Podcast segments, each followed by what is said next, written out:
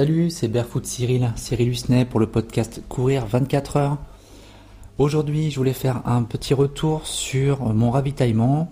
Comme vous le savez, si vous écoutez le podcast depuis euh, maintenant quelques jours, quelques semaines ou même depuis le début, et je vous en remercie au passage, j'ai une alimentation qui est plutôt basée sur le végétal, sur en particulier les fruits et les légumes frais, crus, euh, ou alors très peu cuits euh, par exemple, j'aime bien me faire des purées de pommes. Des purées de pommes, c'est pas de la compote. Hein. Purée de pommes, c'est une pomme euh, cuite à chaleur douce euh, aux alentours de 50-60 degrés pendant quelques, minutes, histoire que la pomme devienne comme une compote, mais du coup sans sucre ajouté. Et j'aime bien rajouter à froid du miel, une bonne dose de miel, enfin une bonne dose, j'entends par là, une bonne cuillère de miel pour amener un peu de sucrant, mais surtout de la vie et on sait très bien que le miel est un, apport naturel euh, très très complet parce qu'il n'a pas été transformé, il n'a pas été euh, cuit. Donc les vitamines, les minéraux, les oligoéléments qui sont, euh, qui sont naturellement donc dans ce, dans ce sucre, ce sucrant, sont, sont parfaits pour le corps et pour l'esprit. voilà, c'est un exemple. Hein. Donc mon ravitaillement sur la, course de 24 heures, essentiellement des jus de légumes. Euh, et voilà. jus de légumes que j'ai acheté. Et euh, je n'ai pas fait, j'avais prévu d'en faire, mais j'ai pas eu le temps euh, parce que voilà, pour raisons professionnelles, raisons d'organisation, je pense que je me suis mal organisé, j'ai pas eu le temps, il fallait que je parte à 16h pour pouvoir faire la route, arriver à une heure descente jusqu'à Rennes, puisque j'avais 3 heures de route à faire. Euh, et, euh, aussi en, termes de réfrigération parce que on sait que les jus de légumes ils sont quand même très euh, très facilement oxydés de par justement la contenance en produits produits bruts et un, fruit qui a qui a ses fibres et ses sucres directement exposés à l'air ambiant va vite se dégrader on peut faire l'expérience avec une pomme que l'on coupe en deux. Au bout de quelques minutes, elle va devenir euh, grise, noire. Alors c'est pas parce qu'elle est mauvaise, mais c'est parce que elle se crée elle-même une croûte, une protection euh, contre les agressions extérieures et les microbes extérieurs. Et donc quand on fait un jus de légumes euh, ou un jus de fruits, il a tendance à vite s'oxyder et donc changer de couleur. Et si on le met pas dans un contenant sous vide, c'est pas qu'il sera mauvais, c'est juste qu'il sera moins bien conservé. Et donc moi, c'est un problème de conservation, c'est que je n'ai pas de contenant euh, sous vide, je n'ai que des bouteilles en verre. Et euh, faire un jus de légumes euh, la veille, donc le vendredi dans l'après-midi, pour le consommer ensuite un jour après, ça me posait problème. Donc j'ai préféré acheter ça tout fait, au grand frais, un magasin qui est à côté de chez moi, avec euh, des produits sains. Le truc, c'est que quand on achète des produits comme ça qui sont déjà préparés en grande surface, euh, ils ont été euh, au moins au moins stérilisés. Donc ça, ça me posait problème, mais le principal, c'est que mon alimentation en général, il faut se dire que l'alimentation, ça se fait sur la longueur et pas ponctuellement. Quand on apporte à son corps des produits sains constamment, c'est pas un apport modifié à un moment donné qui va tout, tout casser. Donc pour moi, c'était important d'avoir un aliment qui soit liquide, qui soit euh, hydratant au maximum avec du sucre et dans ces jus de légumes que j'ai que j'ai apporté. Donc euh, j'ai pris deux, deux jus différents. C'était euh, je vais regarder d'ailleurs tout de suite dans mon frigo pour que je ne dise pas, dise pas de bêtises puisque j'en ai encore j'en ai encore, euh, j'en ai acheté d'autres. Orange, betterave, banane, sans sucre ajouté. Donc quand on regarde la composition, c'est vraiment du jus d'orange, de la purée de pomme, du jus de betterave lacto-fermenté, de la purée de banane et un peu de fibre d'acacia. Voilà, c'est tout ce qui contient. Et est-ce qu'il marque la conservation? Hmm. Je ne vois pas. Cette bouteille contient 6 à 7 verres de 15 centilitres conditionnés en France. Bon, voilà. En tout cas, c'est ça que j'avais amené moi. C'est vraiment la boisson principale que j'ai prise. Et j'en avais pris une autre aussi, pomme, concombre, menthe. Pareil avec juste ces trois ingrédients. Et euh, une autre aussi, euh, je sais plus ce que c'était. C'était orange, carotte. C'est ça, orange carotte. Et une quatrième juste à la carotte. Sur le lieu de de la course pour ce ravitaillement. Donc j'ai tout préparé, j'ai ramené mes bouteilles dans un, dans un sac spécifique euh, qui compartimente les bouteilles pour pas qu'il y ait de, choc les unes entre les autres. Et j'avais aussi amené une, euh, une gourde complète d'un litre de plasma marin. Donc arrivé le matin à 8h30 sur le, sur le lieu de la course, je me suis installé donc sur ma table que j'ai eu la chance de pouvoir choisir puisque je suis arrivé tôt, donc il y avait déjà peut-être euh, trois ou quatre coureurs, mais pas plus, et aussi euh, toutes les personnes euh, bénévoles qui étaient là pour nous accompagner tout au long de, ces 24 heures.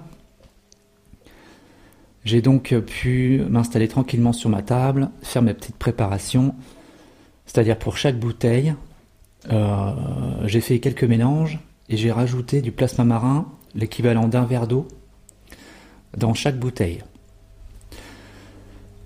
C'est vraiment ça, ça a été la base en fait de mon alimentation pour ces 24 heures au complet.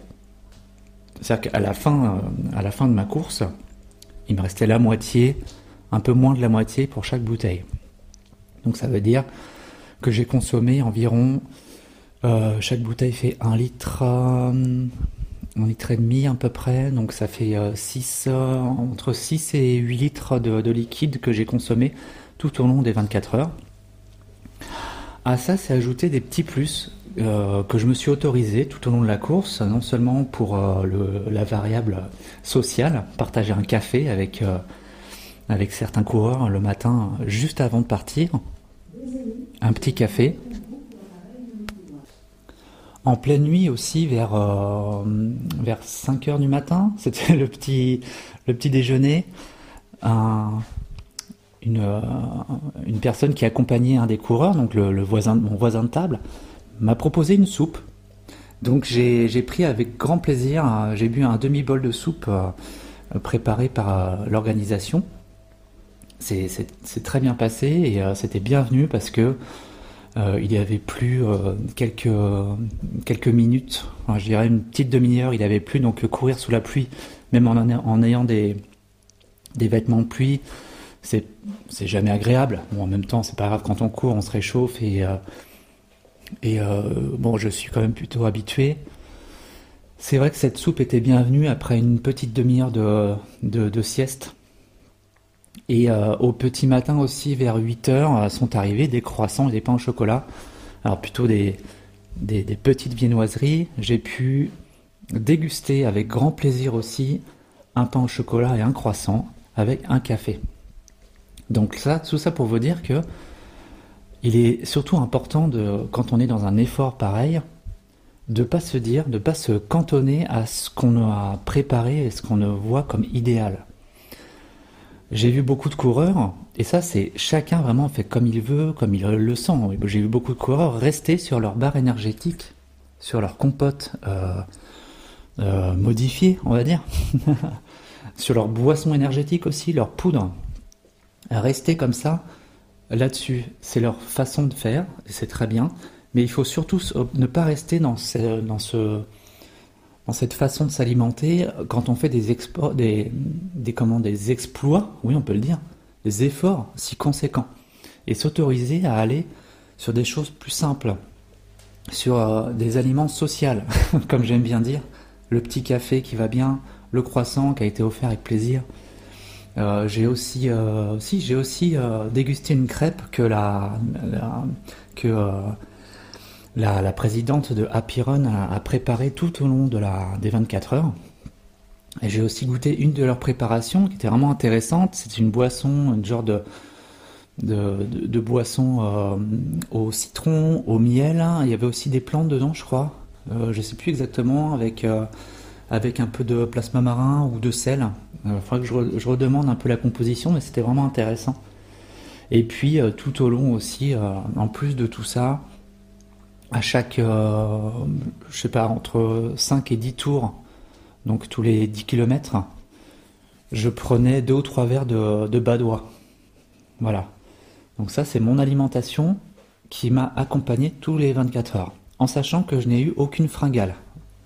Je n'ai eu aucun, aucune baisse aussi euh, glucidique. Et ça, quand ça arrive, on a des frissons à bloc, euh, limite on peut plus se lever, et euh, c'est vraiment, c'est très très désagréable. Ça m'est arrivé une fois, quand la première fois que j'ai fait mon premier 21, mon premier semi-marathon en solo, j'étais parti comme ça en fin de journée, un vendredi, après une semaine assez chargée au travail.